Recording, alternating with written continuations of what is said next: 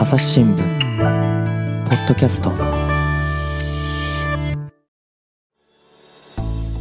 朝日新聞の岸上渡です。ABC ラジオのですね、えー、昌平記者の土曜も全開と、えー、これ、えー、朝日新聞ポッドキャストもですねタイアップをさせてもらっている番組なんですが、えー、そちらのあの戸谷光一プロデューサーにインタビューをしている模様をお届けしております。前回前々回とですねラジオ業界の最新の、ね、状況ですとかえー、あるいはそのポッドキャストとの連携の話なんかをですね、あの聞いてきましたけれども、今回またその続きになります。えー、それではお聞きください。土曜も弁解の方に戻るとして、今3ヶ月やってみて、はい、こう手応えみたいなのっていかがですか？いや、もうあの本当に番組としてのその、えー、コーナーとしての形っていうのは出来上がったのかなと思ってます。はい。うんうん、メインは、はい、塩谷さんと、はいはいはい、それから武田さんのお二人に出ていただいてるじゃないですか。はいはい、で、そのポッドキャストのその、で、どんなことを喋ってましたのか、うん、ましたかっていうことも紹介してもら、もうもちろん紹介してもらってるわけですけど、はいはい、塩谷さんとか武田さんが、そのことについて、うん、まあ、どんなことを、あの、お考えなのかとか、どんなことを感じていらっしゃるのかっていうのを、できるだけ、そこに一緒にですね、ポッドキャストの内容をただただ紹介するだけじゃなくて、喋っていただこう。はいはい、ということは常、意識してるんです。あの、そうすることで、スタジオの中にいる、その、まあ、ガイド、ガイド役みたいな形になってますけど、はい、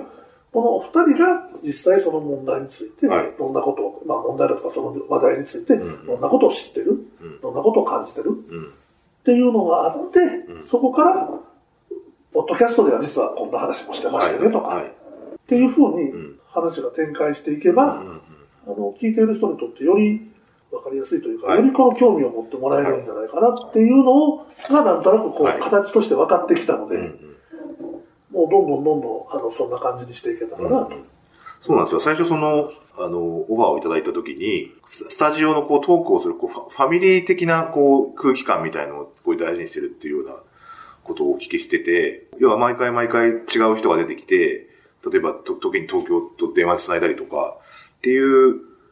ことも、よりも、こう、ある程度こう、顔なじみの人が、毎週じゃないけども、慣れ、な、出て慣れていく中で、こう、あの中でこう、うまく、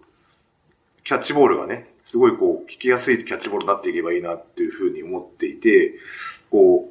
う、あの二人に、こう、準レギュラー的なので、こうお願いをしたという経緯がある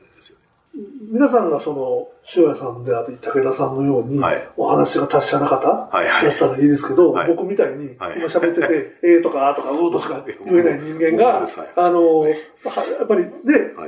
僕みたいな、まあ、この間ちょっと他の記者さんで申し訳ないですけど、まあ、中にはこうね、やっぱり文章を書くの上手やけど、はい、おしゃべりするのはちょっと苦手でいう方もいらっしゃるじゃないですか。みんな苦手って言うんですよ。そうそうそう、い。やいや。はい、でそ、そうなるとね、はい、やっぱり、その人のその面白さっていうか、その人が持ってる情報であったり、その人の人となりであったりとか、その人の考え方をこう引き出すのに10分使っちゃって、はい、で、このコーナー何だったの？っていうふうな、今日の話題何だったの？っていうことに、まあ、なってしまう可能性があるので、で、まあ、録音だったらね、最初その10分バーンとこう、編集でカットして、話が盛り上がったから使えばいいわけじゃないですか。生放送。生放送なんで、まあ、あの、今の形がいいのかなとは思ってます。はい。まあ、その中で、あの、やっぱりいろんな方、まあまあ、もちろん、あの、お二人だけじゃなくて、はい。あの、あの機会があったら、その、いろんな方のお話ですけど、まあ、基本は、あの、まあ今、塩谷さん、武田さんというのは、非常にこう、わかりやすく、はい、あの、ラジオでお話を伝えてくださる方がいらっしゃるので、はい。はい、まあ、頼りにしてます。はい。はい、ぜひ今後ともという感じではありますが。本当にそこから本当に、あの、何か展開を作っていきたいですね。うん、そうですね。イベントなのか。うんうんうんうん。またそれはおいおい、おいおいオフでご相談聞くとして。で、えっと、だから今後その、だから今おっしゃるようにそのラジオがすごい苦しい状況の中で、ポッドキャストの可能性の話をまあ先ほどお聞きしたんですが、今回のその特設面のこう、趣旨っていうのが、こう関西発の番組を頑張ってますよという趣旨ではあるんですけれども、まあ関西の話題っていうのが、まあ関西とか地方の話題っていうのが、全国の皆さんに受け、受けるためにはどうしたらいいかっていうと聞き方変ですけど、さっき言ったように、その、ポッドキャストにしても、その、在、在京の、その、ラジオ局が積極的に展開しているっていうような話とかもあったりネットメディア自体が結構ね、東京中心に、こう、発信しているところも多い印象なんですけど、こう、いかにしてこう、在阪メディア、我々は朝日新聞大阪本社も在阪メディアの一つだと思ってるんですけど、あの、とか、その地方から出てくるコンテンツっていうのは、こう、ポッドキャストみたいなところで、プレゼンスを高めていくにはどうしたらいいんだろうなっていうのを。どうしたらいいんでしょうね。ねいや、本当に。いや、そうなんですよ。いやいやおっしゃるように、先ほどほら、こう、東京のラジオ局よりも面白い番組俺らが作ってるって若い頃僕は話したじゃないですか。はい、まさしく一緒でですね、大阪で作ってる紙面の方が東京より面白いって俺らも、僕らも思ってたんですよ。うん。で、まあ、実際それがその読者に届いてるかどうかっていうのは全くわかんないんですけど、なんだけども、こう、どうしてもこう、やっぱり東京一色になっているところが、うちの紙面もありまして、でもな、逆に言うと、ポッドキャストみたいな、こう、誰でもこう、発信できるメディアができたことによって、こう、エリアを関わらず、こう、軍、勝負ができる土壌がある中で、どうしよう、その、チャンスも、はチャンスなのかなと思ったり。今ね、うん、例えば、うん、あの、音楽業界っていうと、はい。はいはい、関西発のアーティストって、あの、結構注目集めてる。関西に拠点を置きつつ、もしくはまあ、東京で仕事してるんですけど、まあ、関西も大体大切にしてる、はい。はい、アーティストがインターネットで、うんうん、そのネットの、あのー、発信でもって注目されてるってて、はい、例えば、あと、あとまあ、昔ね、1970年代、うん、60年の終わりから70年代にかけて、その京都で、京都初のその関西フォークとか関西で注目を浴びてた時期が。あって、うん。まあ、その後、音楽業界、やっぱりみんなその、そこで頑張ってた人たちがみんな東京行っちゃってみたいな、あったんですけど、最近また、その関西の、まあ、彼ら京都のあの学生さん中心に、はい。はい、なんか新しい音楽が京都のそのライブハウス生まれていて、だからやっぱりそういうこう、関西からこう生まれる、うん、なんかこう、新しいムーブメントに、をちゃんとこう、拾って、うん、それをメディアとして応援していく。はははで、それがやっぱり魅力のあるものであれば、はいはいはい。それをこう聞きたいという、うんうんうん、知りたい、聞きたいという、それがやっぱり全国であり、まあ、ひょっとしたら全世界かな、うん、注目してもらえるのかなっていうのは一つありますよね。だからそういう、必ずまあ、何かしらの目っていうのはあるわけで、で、関西が発信力が弱まってる弱まってるって言いながら、はい。はい、まあ、昨日の M1 の話で言うと、やっぱり吉本の、その、漫才劇場から、若いお笑いさんっていうのは次から次へと出てて、はい。うんうん、で、まあその人たちの芸を見たいっていうので、はい。はい、漫才劇場でたくさんの若い人集まってるわけじゃないですか。うん、なかなかそういう人たちも今、コンテンツ取り合いになったりとか、まあ、吉本さんも、まあ、吉本さんご自身でやられてるケースが、はいはい。まあ、なかなかこう放送局が関わるのも簡単じゃないっていうのはあるんですけど、うん、それでもまあ、その若手の、これからその、はい、バットの M1 とかで弾ける人たちっていうのが、ポッドキャストやったりとか、あと、まあ、AM ラジオ、FM ラジオで喋ったりとか、してるわけで、霜降りさんなんかまさにね、霜降りラジオなんかまさにそうじゃないですか。まあ、あっという間に売れて、あっという間に東京へ行かれましたけど、うん。なので、関西から新しい目っていうのを、圧倒的な取材力をうちの朝日新聞さんがですね、きちんとこう、フォローしてですね、それをこう、あの、取り上げてくださったら、ひょっとしたらその目をですね、こう大きくこう盛り上げていく、一つのそのお手伝いといいますか、一つのその媒体には僕らはなるのかな。それこそリスナーさんという、最後そのラジオですね、こう普段からこう支持してくださってる、はい、関わってくださってる人たちの、あの、と一緒に盛り上がりながら、はい。大きなその、ベッドにしていくことは、今でも可能じゃないかなとは、うんうんあの、思ってます。なるほどね。うん、まあ実際そういう取り組みを、はい、うちの深夜のラジオ番組がこれから始めようとしてるところ。京都ラーメンの話をその、したときに、まあうちのディレクターの中川さん、あの、京都の方の出身なんです。京都ラーメンってあんなに盛り上がってるのに、うん、でも京都ラーメンっていうブランディングにはあんまりみんな関心がありませんよね。京都ラーメンっていうふうに名前を付けてるのって、あの、一乗寺の二十数件の中でそんなに数がなくて、はいはい、みんなあとは勝手にバラバラに、もう勝手にバラバラにっていうのは分かられば、まあ、それぞれみんなに、あの、自分のお店のその、屋号にこだわりでやってあるけど、はい。はい、でもこれが、例えば博多だとか、はい、ね、だったらその、やっぱ博多ラーメンだし、例えば餃子だったら、はい、うちの、えーと、栃木のね、浜松とかね、はい。うん、それぞれのなんかこう、土地の名前をつけたその餃子とか、してるわけじゃないですか。まあ、ある種京都らしいなと思いながら、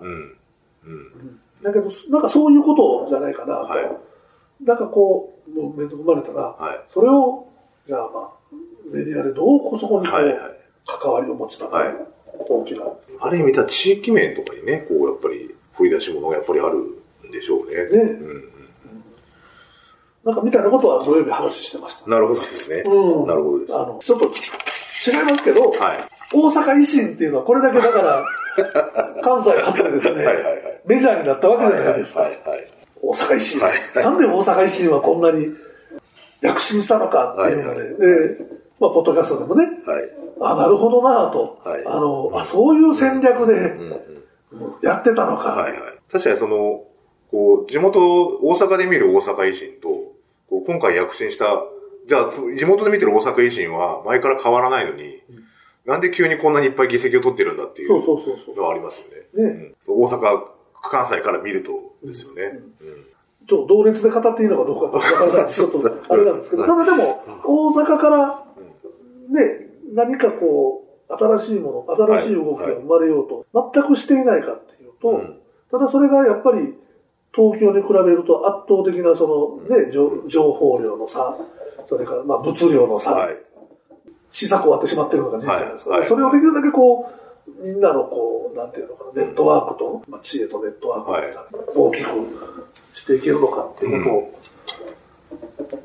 考えたらいいんでしょうけど、ちょっとごめんなさい。はい。ポッドキャストって、やっぱりポッドキャストって、はい、その、いやまあ僕って結構あの、メジャーなスポーツよりもマイナーなスポーツが好きだから、はいはいはい、自分の属性として、うん、あの、結構なんかマイノリティな部分っていうのがあったりとかして、うんうん、で、そういったところをこう、なんていうのかな、普通の昨日のメジャーで取り上げること、テレビなんかで取り上げること、あまり難しいし、ラジオでもやっぱり難しいものっていうのが、実はポッドキャストやったら、ね、簡単に取り上げられて、しかも、まあ、なんていうの、ちょっとでもこう、ね、まあもちろん同じような属性の人たちが集まるっていうね、SNS のように同じような人たちが属性が集まれ、集まって盛り上がるのもあるし、世間に対してオープンに出してるっていうことで、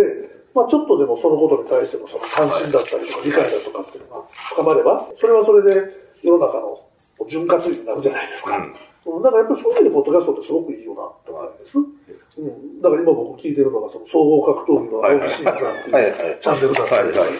ーナリストの佐々木俊直さんのチャンネル朝聞いてるんですけど、うん、例えばまあ、まあ、あ僕僕別にあのオープンにしてますからなんですけど、僕はちょっと発達障害のところがあるんですよ。だけど、例えばそういう人がね、チャンネルでやって、それをなんかこう、堅苦しく喋るんですけど、うんうん、まあ、日常のあるあるみたいなところをこう、さらけ出していくようなね、あの、チャンネルがもしあったら、まあ、それまあ、こう、面白く聞いてくださる人がいたらいいじゃないですか。とかね。そういう中でその発信力のある方が、そういう、例えばチャンネルとか通じて、まあ、ある種の情報発信を、例えばその新聞で例えばそういうね、まあ、方の特集をやるとかだと、どうしてもその、大体なんかこう振りかぶっちゃう感じになって、それに対してのその、なんかこう、変変ななんか反発っていうか、あるじゃないですか。あの、旗障害なんかでもそうですけど、だけど、例えば、まあそこのところもう少しこう、ポッドキャストで通じて、その発信力のある人たちが発信をしてくださる中で、その、まあ当事者だったりとか、その理解がある人たちが、こう、繋がっていって、で、盛り上がる中で、そこからこう、そその、外に対して何かしらこう、伝えたいことっていうか、はい、伝わるっていう流れができれば、はい、あの、これは、あの、大きな、それこそメディアになるじゃないですか。はい、それがしかも、簡単にできるわけで、簡単に言ったら、手軽にできるわけですよ。ただ一方でこ、ここでも書きましたけど、怖いのは、うん、まあ、その思想人の主義主張っていうのは、どうしてもその、あの、際立った、その強い言葉で喋る人が、やっぱり注目を、それは YouTube もそうですけど、音声メディアになればなるほど、音声だけってことになると、余計に多分そこはきつくなると思うんですよ。そこでなんかちょっとこう、アメリカで起こってるみたいな社会の分断みたいなのを助長するようなことにならんかったらいいなと思うんですから、けど、まあ、ひょっとしたらそういう部分も出てくるのかなと、これから言ってますけど。そうそうで、まあ、向こうは、やっぱり人種、宗教、はい、ね、そういう、まあ、いろんなその思想っていうのが、やっぱり細かく細かくあれして、それぞれが、それぞれでポッドキャストをやって、うん、自分がこうね、主張していること、言いたいことっていうのをこう、ダーッとこう、垂れ流してて、ただやっぱりそこへこう、水用されてる人たちが、はいはいはい。あれですから。いるわけですよね。そうそうそう。だから、日本も、まあそう。いずれそうなっていく。そうなっていく可能性は、うん、だからまあ、そこをですね、なんかこう、うまくこう、包摂するっていうか、あのために、新聞だとか、はいはい、まあ、ラジオだとか、はいはい、まあ、テレビだとかっていうのが、やっぱりもっと、そこはちゃんとしないといけないと思うし、うん、そのためにも頑張らないといけないと思うんですけど、だから、そこが上でこう、ね、住み分けられていくといいのかなと。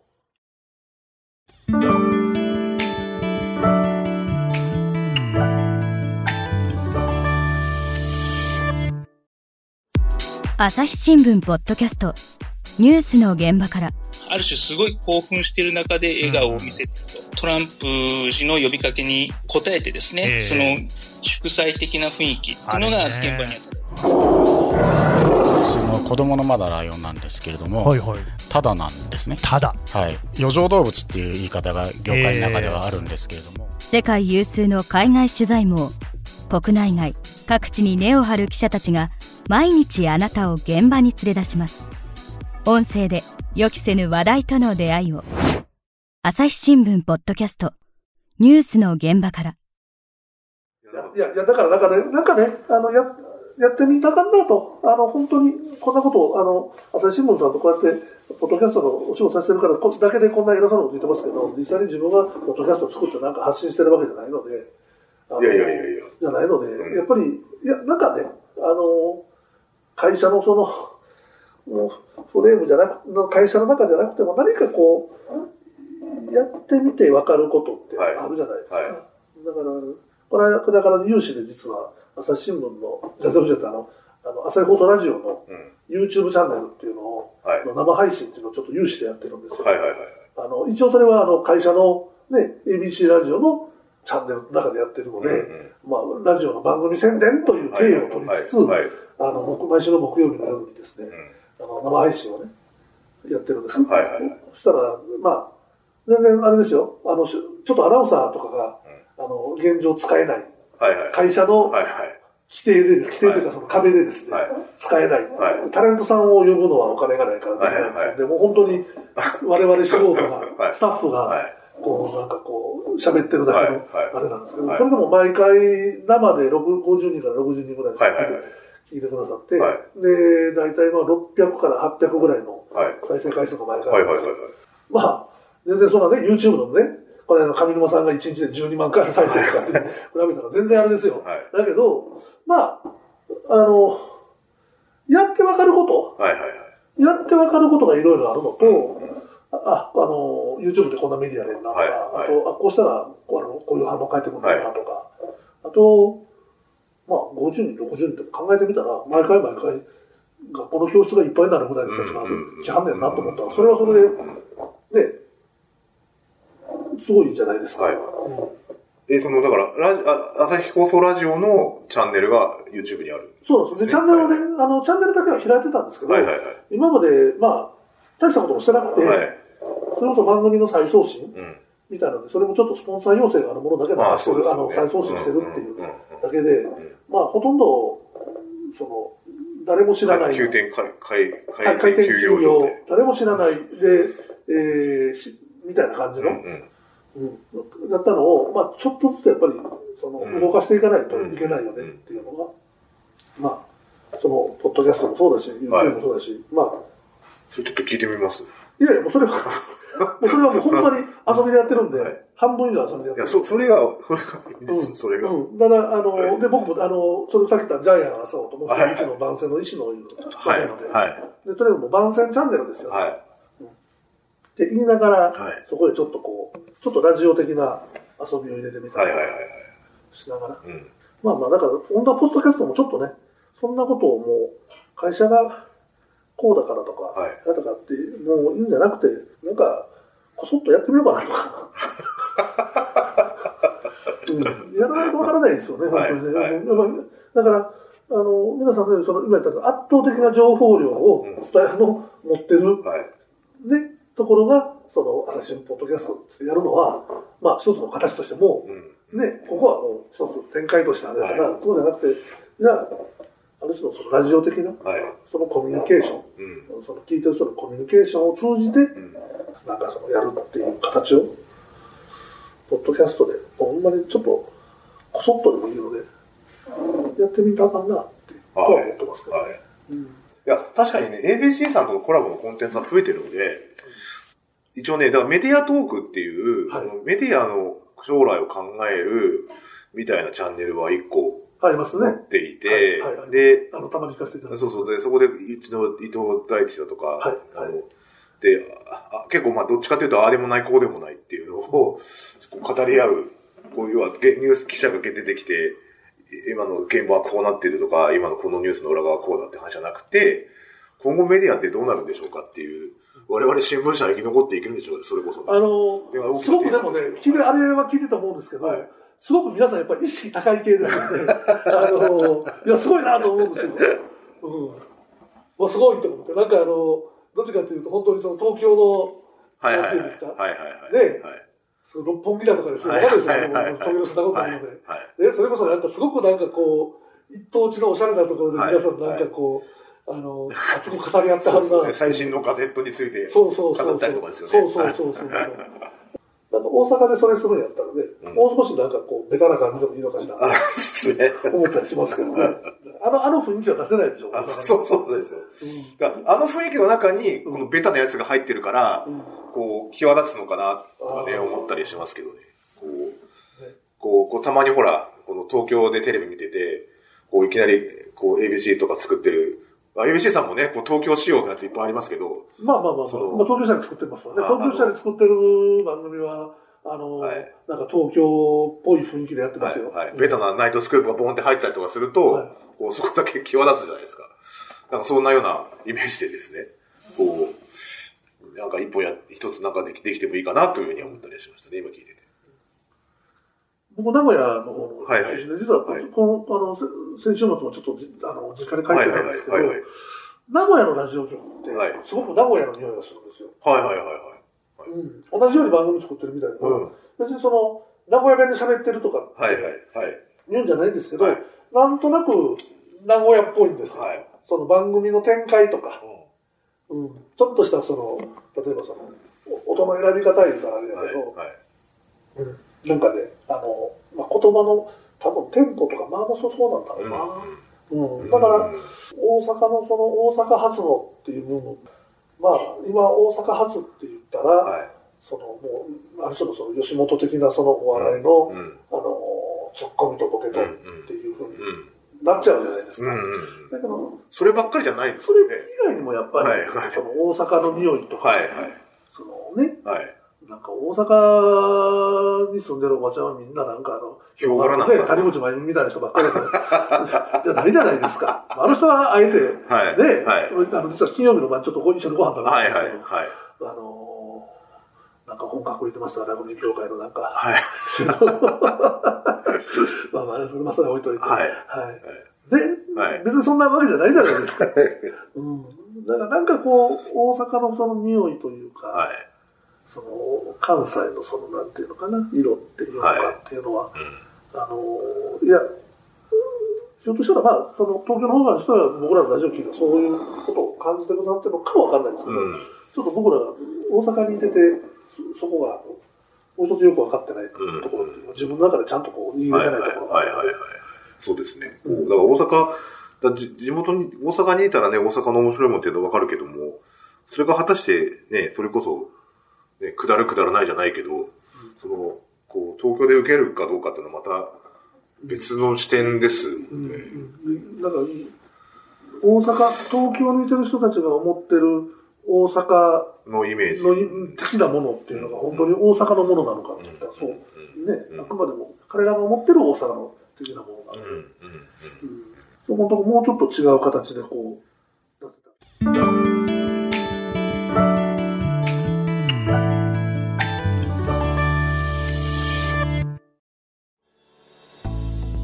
はい、ということで、えー、ABC ラジオのですね、戸谷光一プロデューサーにインタビューしている模様を、えー、3回にわたって、えー、お送りいたしました。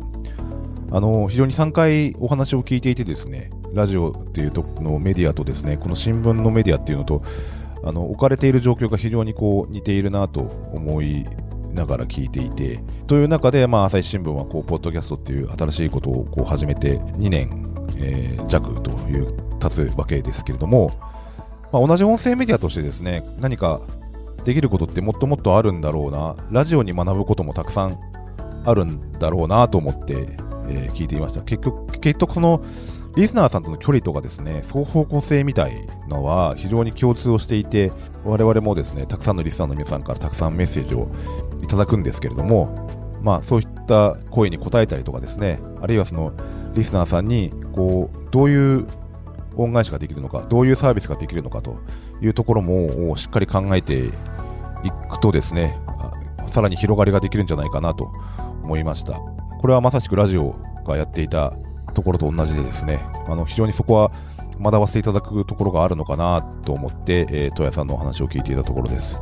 えー、またそういった展開もですね、今年、えー、新しい年になって、え、考えていきたいなと思います。戸谷さんがあのプロデューサーを務めているあの ABC ラジオ、翔平吉者の土曜も全開はですね、えー、毎週土曜日の午前10時から12時まで、えーえー、ABC ラジオの方で、えー、放送しております。えっ、ー、と、関西エリアじゃない方もですね、ラジコの方でもお聞きいただけますんで、えー、ぜひそちらで、えー、検索をしてみてほしいと思います。はい、ということで、えー、朝日新聞ポッドキャスト、岸上渉がお送りしました。それではまたお会いしましょう。この番組では、リスナーの皆様からのご意見、ご感想を募集しています。概要欄の投稿フォームからぜひお寄せください。ツイッターやメールでも受け付けています。ツイッターでは番組情報を随時紹介しています。アットマーク朝日ポッドキャスト朝日新聞ポッドキャストで検索してみてください。